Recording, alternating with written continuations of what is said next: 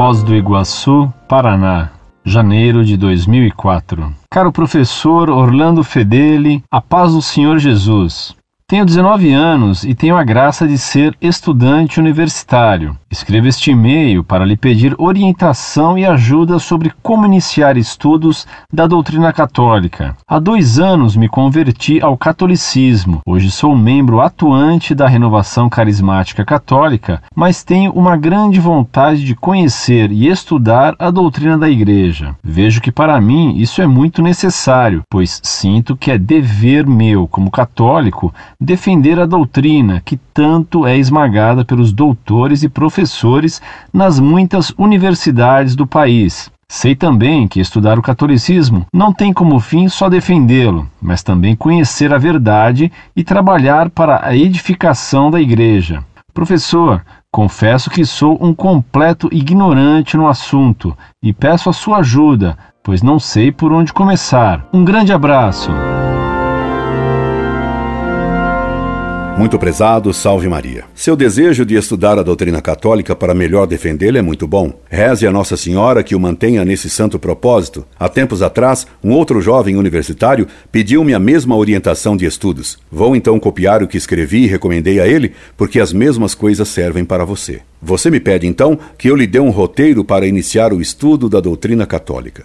Ora, toda a cultura de um campo começa por desbastar as ervas daninhas desse campo, e todo o processo para dar saúde a alguém começa por combater as doenças que existem em um organismo. Por isso, todo estudo sério principia por combater os erros que assolam nossas almas, e esses erros são os da sociedade atual na qual vivemos. Para iniciar esse estudo sobre doutrina católica, eu lhe recomendaria estudar, antes de tudo, o Catecismo do Concílio de Trento, que é um catecismo muito profundo e com explicações bem claras. Tenho certeza que você aproveitará muito ao estudar esse catecismo. Recomendo-lhe ainda que estude as encíclicas papais em uma certa ordem. Você sabe que as encíclicas são documentos de que os papas fizeram mais uso nos últimos séculos especialmente depois da Revolução Francesa. Essa revolução tem, para nós católicos, uma gravidade em certo sentido, bem maior do que o protestantismo.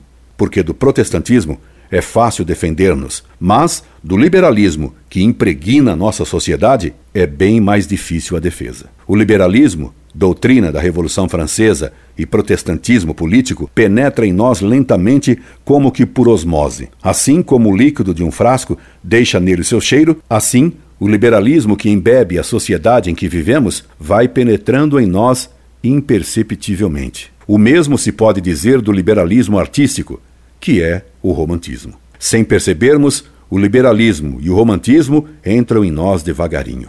E o liberalismo é pecado contra a fé, porque ele nega o pecado original e suas consequências em nós. Para Rousseau, um dos pais do romantismo, o homem é bom, no sentido de que ele não tem inclinação para o mal. Daí todo o otimismo da sociedade moderna que a Igreja combateu sempre nas encíclicas. O liberalismo tem como base a tese de que a razão individual e a razão social são absolutamente independentes. Isto significa que o indivíduo é absolutamente autônomo, não devendo obediência a ninguém, nem aos pais, nem aos mestres, nem aos superiores de qualquer tipo, nem ao Estado. Significa ainda que o Estado é absolutamente independente de qualquer regra moral, e especialmente que nenhum Estado depende da Igreja. O Estado deveria ser, segundo o liberalismo, separado da Igreja, o que vai contra a bula Unam Sanctam, de Bonifácio VIII, bula que recomendo que você leia. Essa bula escrita contra os gibelinos e contra o absolutismo do rei Felipe o Belo da França,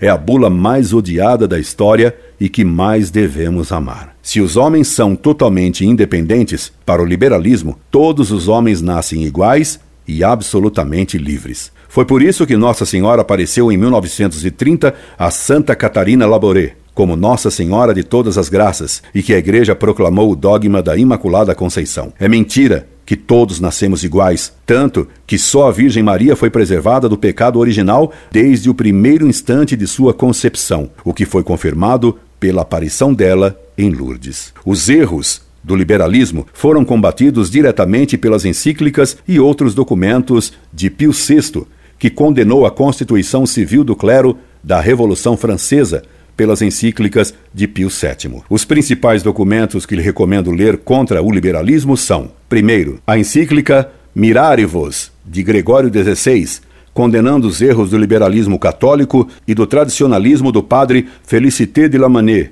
de Montalembert e de Lacordaire. Segundo, a encíclica Quanta Cura e os Sílabos, de Pio IX. Terceira, a encíclica Libertas Prestatissima e a Humano Genus, de Leão XIII. A Humano Genus condena a ação da maçonaria que fez a Revolução Francesa e o liberalismo. Quarta, a Carta Apostólica Notre Charge Apostolique, de São Pio X contra os erros do Silon. Este documento papal é muito importante porque os erros do Silon triunfaram com a chamada democracia cristã e constituem o liberalismo e o modernismo na política atual. Quinto, a encíclica de Leão XIII contra o americanismo, intitulada Testem Benevolência.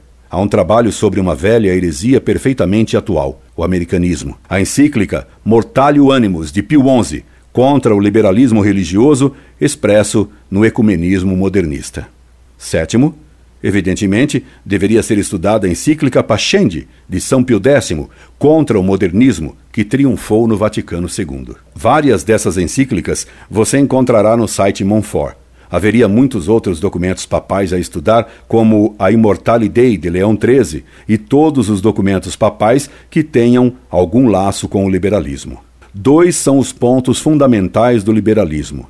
Primeiro, a tese de que os homens são iguais em direitos. Segundo, a tese de que deve haver liberdade religiosa, educacional, de imprensa, de expressão, de comércio, independente da moral, capitalismo e etc. Sobre a desigualdade de direitos, há no site Monfort um trabalho meu, Desigualdade e Igualdade, considerações sobre um mito, mostrando como a desigualdade é um bem em si mesmo, com base no que ensinam a Sagrada Escritura, São Tomás, os Papas e o bom senso. Esse estudo dos erros do liberalismo deve ser completado pelo estudo da história nesse tempo. Infelizmente, não há livros bons em português sobre a Revolução Francesa e sobre o liberalismo no século XIX. Sobre a Revolução Francesa, temos aqui no site Montfort mais de mil obras. A mais didática é a de Louis Madelin, La Révolution Française. O autor é bonapartista roxo, mas conta os fatos de modo claro. Há uma obra, A Revolução Francesa,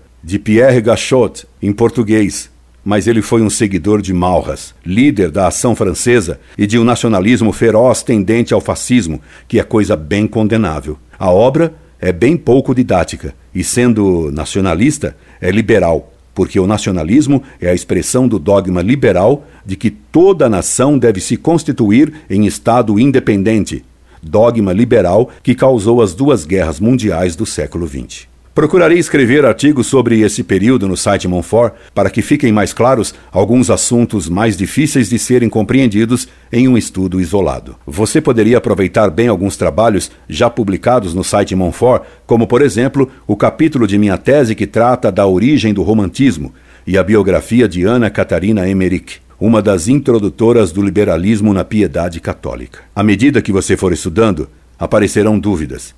Escreva-me sempre que elas surgirem para que sejam elucidadas, caso eu saiba resolvê-las. Recomendo-lhe que esteja atento à encíclica de João Paulo II, que foi publicada neste ano, a Eclésia Eucaristia. Incorde Jesus Semper, Orlando Fedeli.